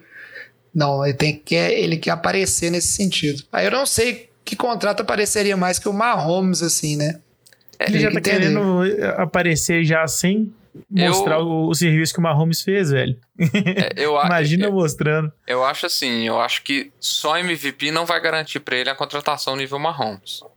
Se ele ganha um MVP, chega no playoffs e, e, não ganha a primeira partida, que pode ser inclusive um, um wildcard, por exemplo, é, eu não acho que ele vai ter o poder de barganha nem próximo do, do Mahomes. Eu acho que chegou num patamar que se ele quiser é, os 40 milhões dele lá, é, o, e como ele já tá jogando sob a tag, eu acho que o, que o poder de barganha dele, a exigência em cima dele vai ser só maior. Eu acho que MVP não sei nem se garante esse grande poder de barganha que ele tá querendo em cima de, sei lá, 40, 45 milhões. Não, sei qual vai ser o nível é. contratual, porque, eu, de novo, o contrato do Mahomes em termos totais é, é um absurdo, mas a, pro, a progressão é bem, é bem traiçoeira, vamos dizer assim. Então, é, eu não sei se só MVP vai dar. O time vive de resultados. O time não vive do resultado do, do jogador.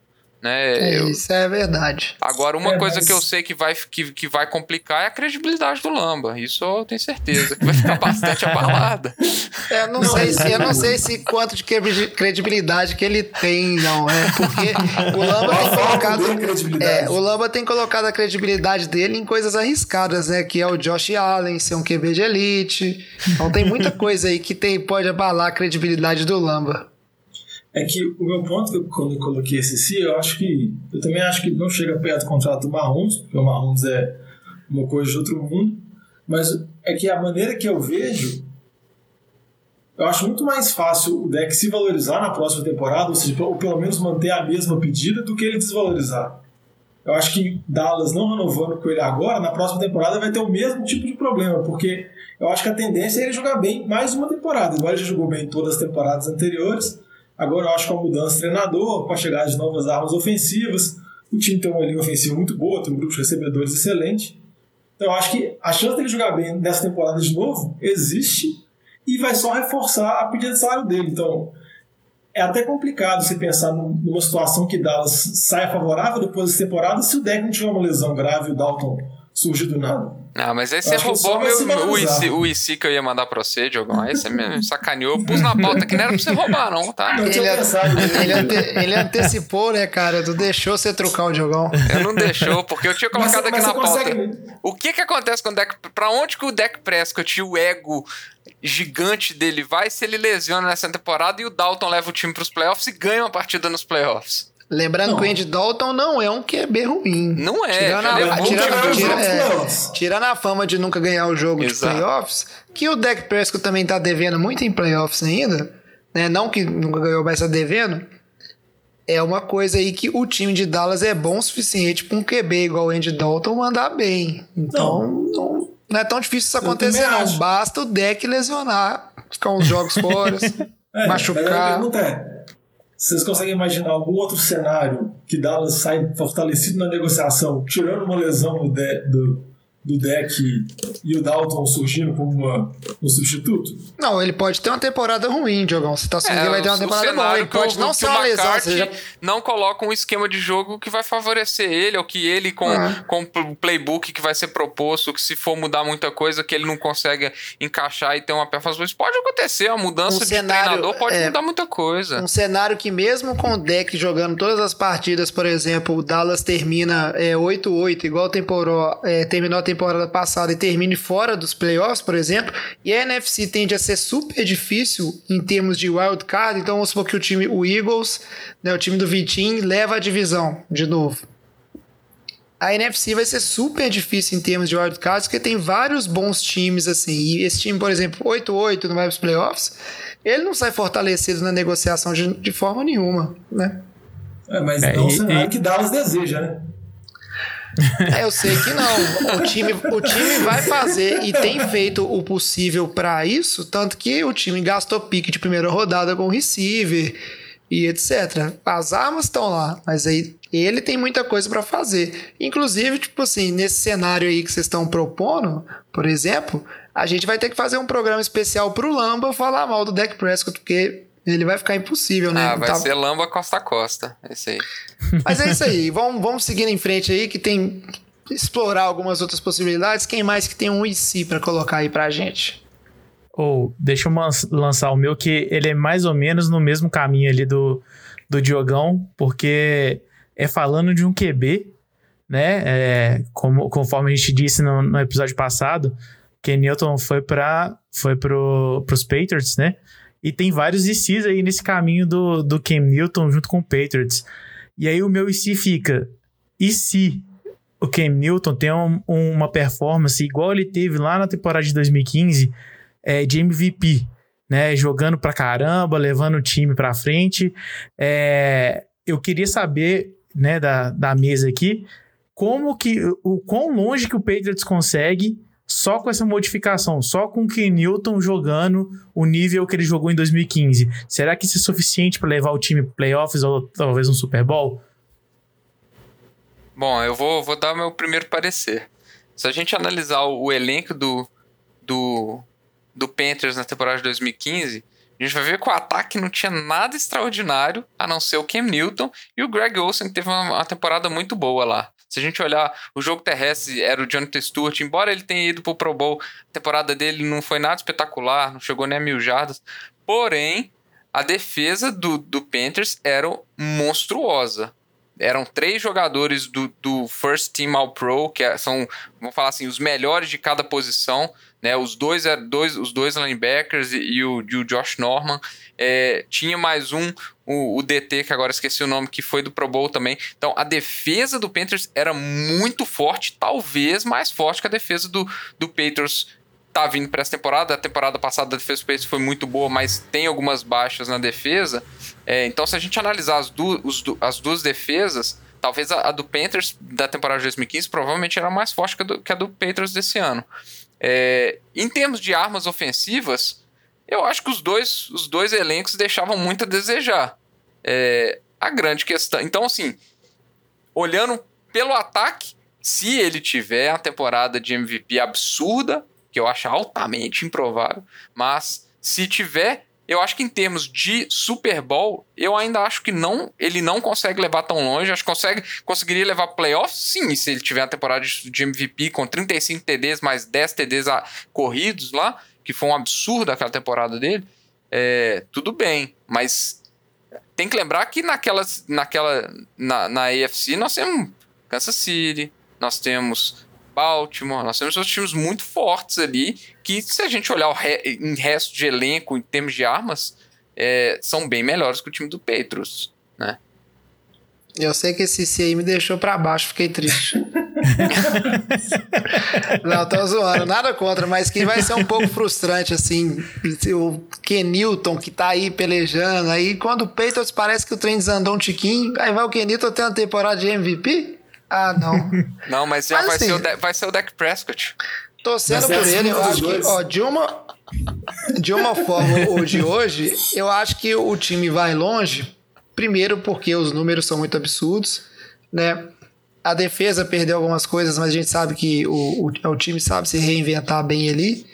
E o time dos Patriots é. O, a gente tem a mente lá do, do tio Bill, Bill Belichick, que ele sabe também, né? E na parte ofensiva, o Josh McDaniel sabe aproveitar, assim, é, variações de jogo e essas armas de jogo. E a verdade é que o, o Ken Newton ele ganhou uma, essa temporada o MVP porque ele era uma arma, vamos dizer assim, multifuncional no ataque absurda, da mesma forma que, por exemplo, o Lamar Jackson era uma arma, é, é, foi uma arma absurda na temporada passada e foi MVP por isso. E um cara assim que corre infinitamente bem, e o Kenilton corre muito bem, ou corria muito bem, e ainda conseguindo ali um, um esquema tático que usa isso bem, abre alguns espaços para alguns passes, isso pode fazer um, um estrago e uma diferença enorme da mesma forma que fez pro time do Ravens na temporada passada. Então, eu, acho que iria eu, longe sim. Eu até coloquei o, o schedule aqui né, na pauta pra, só para vocês terem uma ideia. Né, a gente tem enfrentando duas vezes uh, né, a divisão, que é Miami, Buffalo e, e Jets. Então, assim, se a gente considerar que né, o, o Buffalo não é grandes coisas assim como o Lamba acha, então ele mas vai é enfrentar... o melhor time dessa divisão? É, Provavelmente. Mas ele, mas ele tem Jets e. Oh, e... o Miami? Não, se por ah, eu não, tenho, não. É o melhor? É o melhor time? Eu, eu acho que. Do, dos três? Ah, não. Dos, sem os Patriots. Ah, dos três sim, ah, mas três, é, os Patriots bem, juntos, quatro. Divisão, é, tô falando da divisão. Então, assim, é, Patriots tem, tem enfrentado vezes esses times, e aí fora, eles vão pegar Oakland, é, tá, que pega Kansas City, pega São Francisco também, pega Baltimore, mas aí tem Arizona, tem Rams, tem é, Chargers.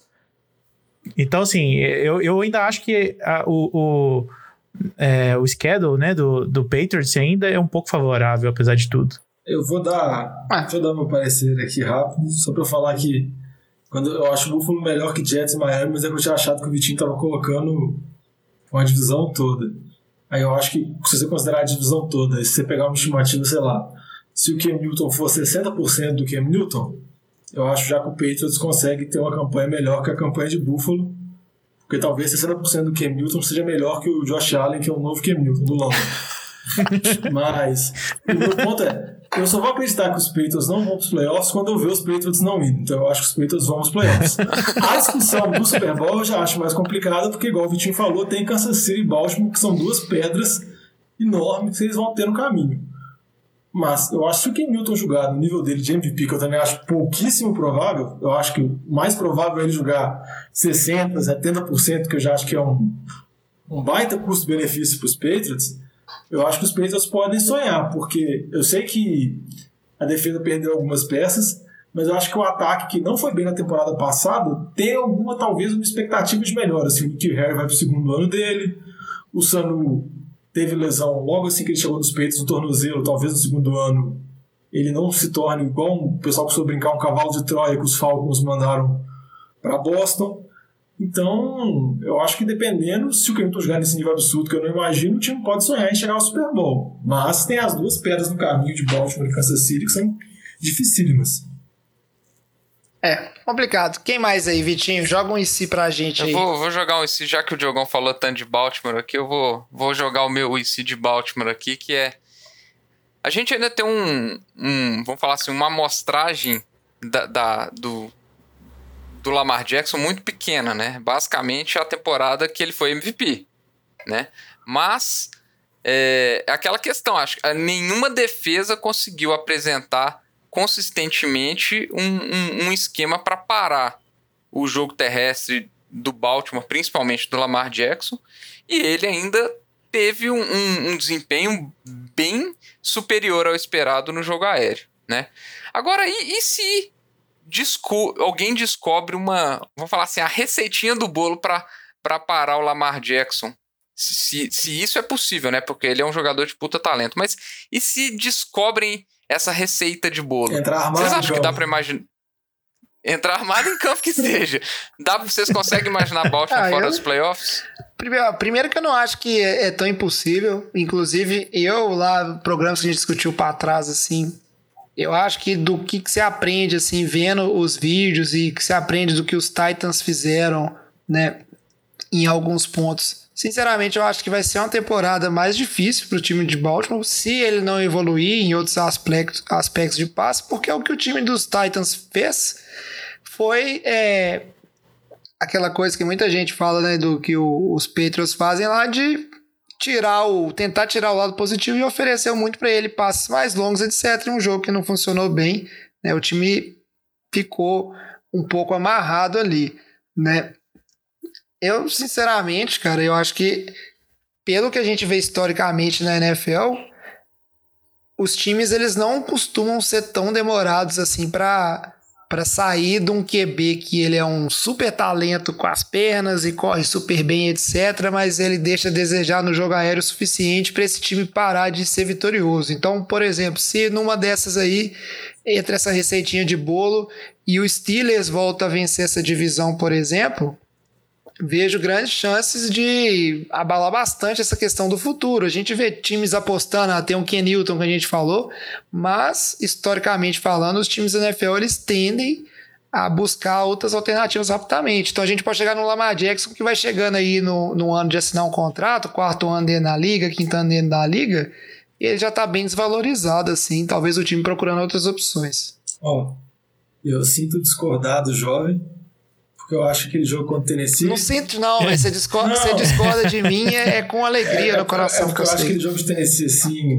por mais que o Tennessee jogou muito bem, eu acho que tem alguns, alguns acontecimentos naquele jogo que eu acho que não são tão comuns, igual o Baltimore não ter, não ter convertido, acho que as duas ou três quartas descidas que eles tinham quase 100% de aproveitamento da temporada regular. Óbvio que pode o que é- acontecer. É, o que é mais. É, é bizarro. Que, na verdade é bizarro porque o, pelo retrospecto, não, é... mas não é bizarro acontecer é. isso num jogo, né? O certo é, o certo é os caras não ter 100% não, de conversão na temporada regular. Se você pegar o retrospecto dele, tanto que eles conseguem conseguir jardas curtas, é o mais natural deles em termos de estatística é conseguir. Pode não ser 100%, mas eu acho que está mais próximo de 100 do que de zero. Mas o, o que eu ia falar é que eu entendo o que você falou também, do times conseguirem se adaptar a QBs que correm com a bola, mas eu acho que o Lamar Jackson é um bicho diferente porque ele é muito explosivo, ele é muito rápido. Eu acho que você pode fazer comparações com termos de dinamismo dele com velocidade só se você voltar lá atrás, se você voltar no Michael Vick. E mesmo assim, eu acho que o Michael Vick nunca teve uma situação favorável de um time pensado e planejado para jogar dessa forma.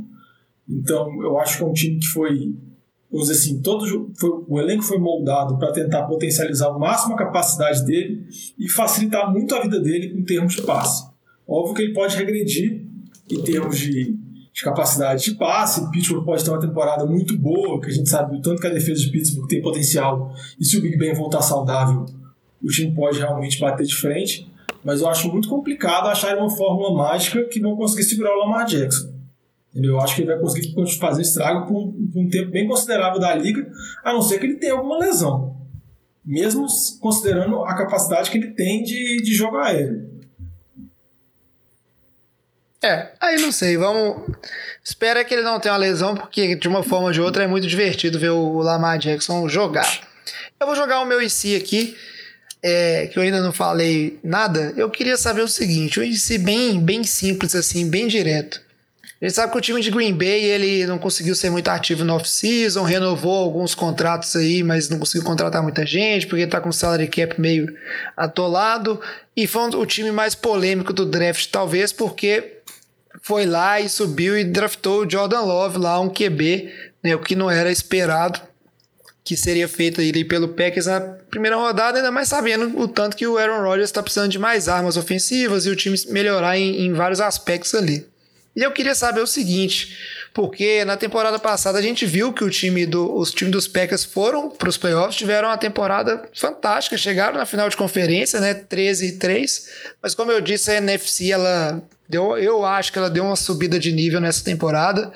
E o time do, dos Packers é um time aqui só para trazer umas informações, ele em vários aspectos ele foi relativamente ruim, tipo assim, ele foi a 18ª defesa, assim, em números gerais, né, foi um dos times, tipo, é o 15º que cedeu mais, que fez menos sex, né, 15º em, em sex, foi o 23º contra o jogo corrido, não foi um, vamos dizer assim, não estava entre os times que eu normalmente vejo assim, opa, esse é um time 3 e 3 ali, ele teve alguns aspectos bem ruins, mas conseguiu se livrar disso aí com Aaron Rodgers, etc. Mas e se nessa temporada o Packers ele não vai para os playoffs, certo? Não se classifica, mesmo sabendo que aquela NFC Norte ali é muito fraca em alguns aspectos, né? O Lions sempre deixa para lá, o Bears depois daquela última com a defesa aí, não sei como é que vai ser com o Nick Foles, mas a gente já tá com o pé atrás nessa temporada e o Vikings vai não vai, mas vamos supor que o Packers não vai para os playoffs nessa temporada, né? Seja culpa direta do Aaron Rodgers ou não, mas é um time que não se não consegue fazer o suficiente ali não pega nenhum wildcard, não pega playoffs nenhum. Eu queria saber, e se isso acontece, quem que vocês acham que vai ser mais queimado aí? Quem que você acha que talvez saia até da instituição?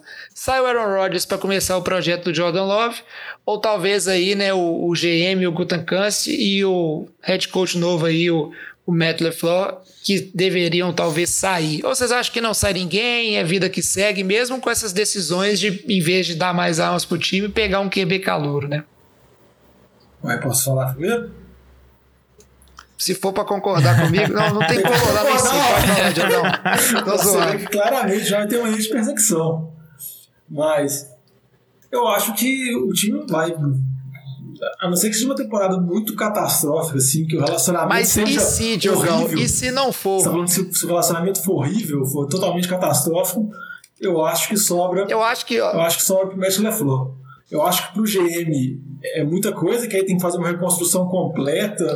Aí não faz sentido ele ter draftado, vamos dizer assim, o QB agora, porque vai que você muda o GM, muda o novo head coach, aí vai chegar um head coach que vai querer usar o Lodge até os 45 anos. Aí você tem o Jordan Love que você draftou e vai morrer no banco o resto da vida. Acho que são mudanças muito. podem ocorrer mudanças muito abruptas. Eu acho que nenhum time da NFL gostaria de passar por essa condição. Eu acho que se Ô, Diogão, mas- tivesse essa treta, eu acho que eles trocam o Matt LeFleur e dependendo do novo, que, do novo head coach que chegar, ver se continua o Rodgers mais uma temporada ou se. É, o Diogão, eu só vou fazer um, um, tipo assim, um comentáriozinho. Né? Por que, que eu penso isso? O Matt LeFleur, o Matt LeFleur não, né? o Jordan Love foi traftado para em algum momento entrar. E eu queria perguntar, considerando o Aaron Rodgers, né, que diz que é uma personalidade difícil, você acha que já não tá uma relação talvez um pouco problemática com o que aconteceu no draft? Eu duvido muito que o Aaron Rodgers está de boa com a questão do Jordan Love ser draftado. Certo, um draft cheio de receiver, não sei também o que, o Vitinho e o Alex acham aí, mas eu acho que a relação já não é boa. E aí, se o time não entrega, talvez cabeças vão rolar ali. O Aaron Rodgers, não, não sei se ele faz muita questão de manter uma boa relação com. Ainda mais com o head coach que, e um GM ali, talvez, que preferiram draftar o substituto dele em vez de dar mais chance dele. Depois de uma temporada onde ele foi 13-3 e chegou na final de conferência, ou seja, né? Tipo assim, eu não sei não. Eu acho que a relação, se bobear, já tá é bem ruim. Jovem. Ó, eu vou, Só- eu vou colocar meu, meu palpite antes de você falar aí, Diogão. Eu, particularmente, eu acho que não acontece nada. Tá? Eu acho, a menos que, que, a menos pela que Green Bay opção. termine 0-16, o que eu acho que é altamente improvável, porque é um time muito. É um time bom, com um QB muito bom. É, não acho que é o melhor QB da NFL hoje, jamais, depois, considerando que tem um cara que chama Mahomes, mas é um, um dos QBs tops da liga ainda. Acho que tem muita gasolina no tanque para queimar ainda. É, mas por que, que eu acho que não acontece nada? Tá? É, vamos lá, na hora que você drafta um QB novo, você está querendo construir um projeto novo. Então, assim, você. É, isso não parte só, principalmente na- quando você está falando em QB, é, uma peça tão chave assim, e considerando que você tem um técnico novo no seu time também, eu acho que é pouco provável você estar querendo construir um projeto da cabeça só do GM, ignorando que, que há um ano tem um, um- um técnico novo ali. Então eu não acho que não cai nem o GM nem o técnico. É, por que, que eu acho que também já não começa o projeto Jordan Love? Porque se, o- se o- o Aaron Rodgers tiver uma temporada muito ruim sem as armas, por que, que você acha que em, um, em uma off-season você vai conseguir encher o seu elenco de armas pro Jordan Love conseguir jogar bem? Você- o- o- o- é uma receita pra você ter mais um jogo, mais uma temporada ruim. Você vai ter que. Você vai ter.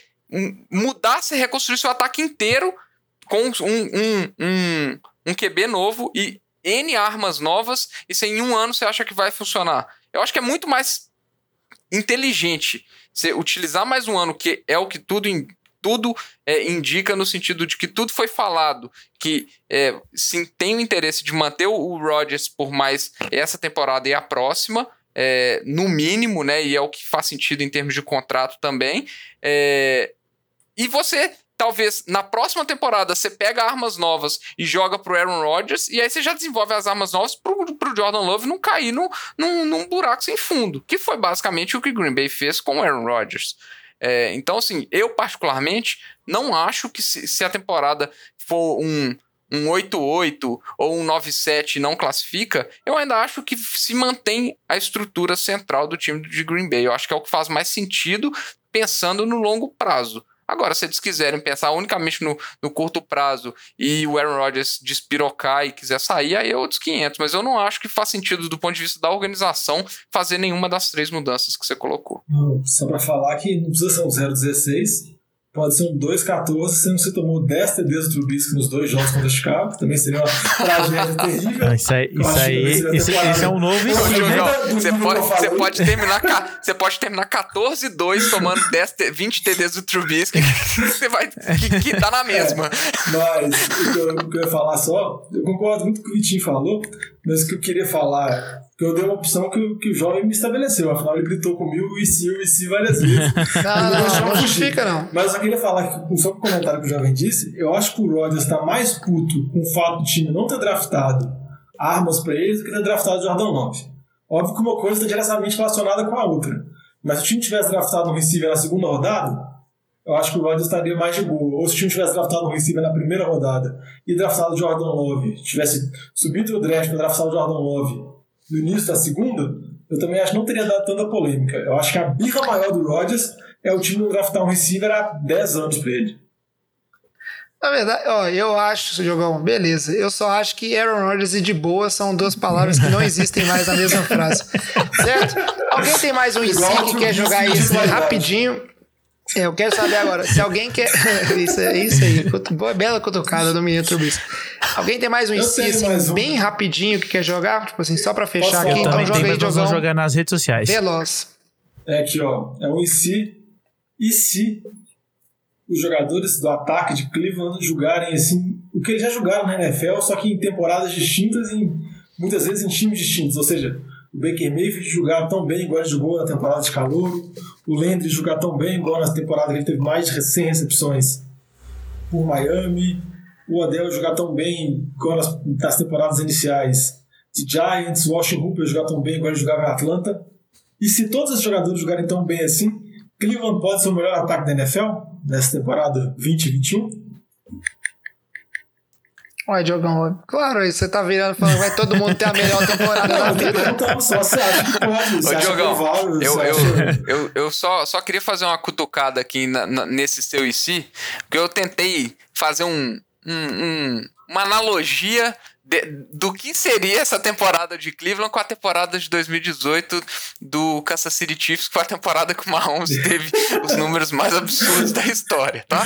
Então vamos pensar aí. O Nick Chubb, ah, é, na melhor temporada, temporada dele foi a última. O Nick Chubb, na melhor temporada dele, que foi a última, ele teve 1.500 jardas, é, 8 TDs corridos, mais quase 300 jardas de recepção. Isso aí é basicamente a soma dos três running backs de Kansas City naquele ano, tá? É, que inclusive um deles é o Karim Hunt, que está no Cleveland é também. Tá? Então, Você não potencial do time. É. O Odell, a melhor temporada dele foi a de 2015 dele no Giants. É muito parecida ali com a temporada do Tariq Hill em números de, de, recepções, de em jardas de recepções é, com o Tariq Hill de 2018. O Jarvis Landry, com a melhor temporada dele que foi a do ano passado em termos de jardas unicamente, é, que foram 1.174 jardas, é a soma de todos os outros receivers que sobraram do time do, do Kansas City naquela temporada de 2018. E a única discrepância maior é o Austin Hooper, que a melhor temporada dele é metade da temporada do Travis Kelce do ano passado, do, do ano de 2018. O Hooper mais um jogo. Exato, exato. Aí você tem um idiota aí.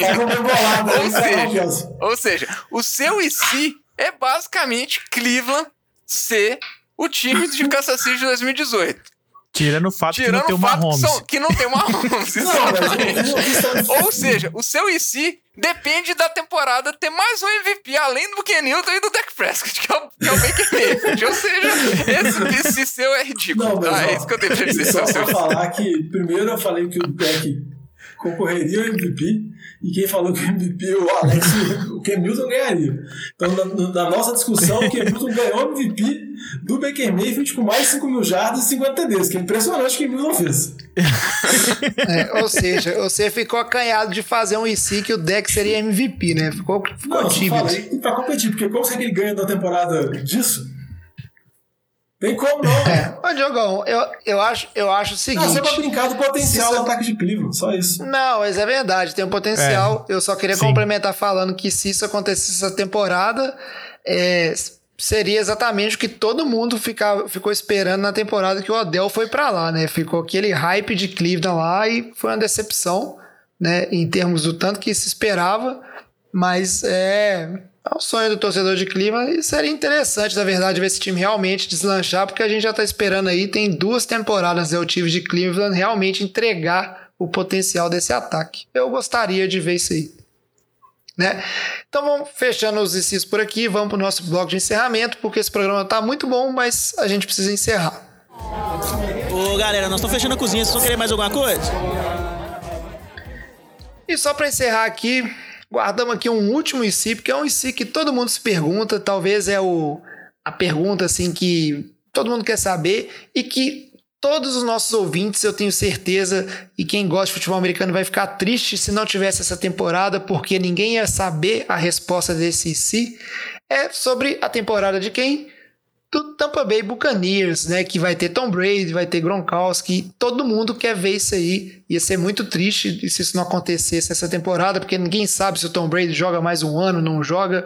Mas aí fica aquele si, né? Sobre a temporada dos, dos Buccaneers, que outro time tem muita é, expectativa. E eu queria saber o que vocês acham assim, né? Se os Buccaneers talvez tiverem uma temporada fraca, não forem muitos para os playoffs, o Tom Brady não conseguir nesse primeiro ano ir tão bem né, quando se espera, entrosar também nesse esquema tático. O que vocês acham disso aí? Principalmente vamos falar do cara aí que é o, o nome principal, que é o Tom Brady. Vocês acham que talvez isso vai ser ruim para a carreira dele? Questão de ser um QB de sistema, aquela disputa, quem que fazia a diferença lá nos Patriots, se era o Bill Belichick lá, a mente dele com o Josh McDaniels, ou se era o Tom Brady e etc. O que, vocês vão brincar um tiquinho com isso antes de fechar o programa? O que, vocês acham que pode acontecer se a temporada do Buccaneers for fraca, principalmente se o Tom Brady não jogar bem? Eu só acho que a gente tem que criar ICs independentes, porque se a gente for levar em consideração os outros ICs, a gente está considerando já Ken Newton MVP. Aí já complica a situação do Brady, entendeu? Não, é. Esquece todos os outros. todo todo IC. é, todo IC é independente. Eu acho que é uma situação muito complicada. Eu acho que Tampa, mesmo se der errado a próxima temporada, se ela for um desastre total, não precisa ser um 0-16, igual o Vitinho brincou de Green Bay. Eu acho que Tampa vai para mais uma tentativa, porque o Tom Brady tem um contrato de dois anos, o Bruce Arians também é um treinador veterano, não vai ficar lá por muito tempo.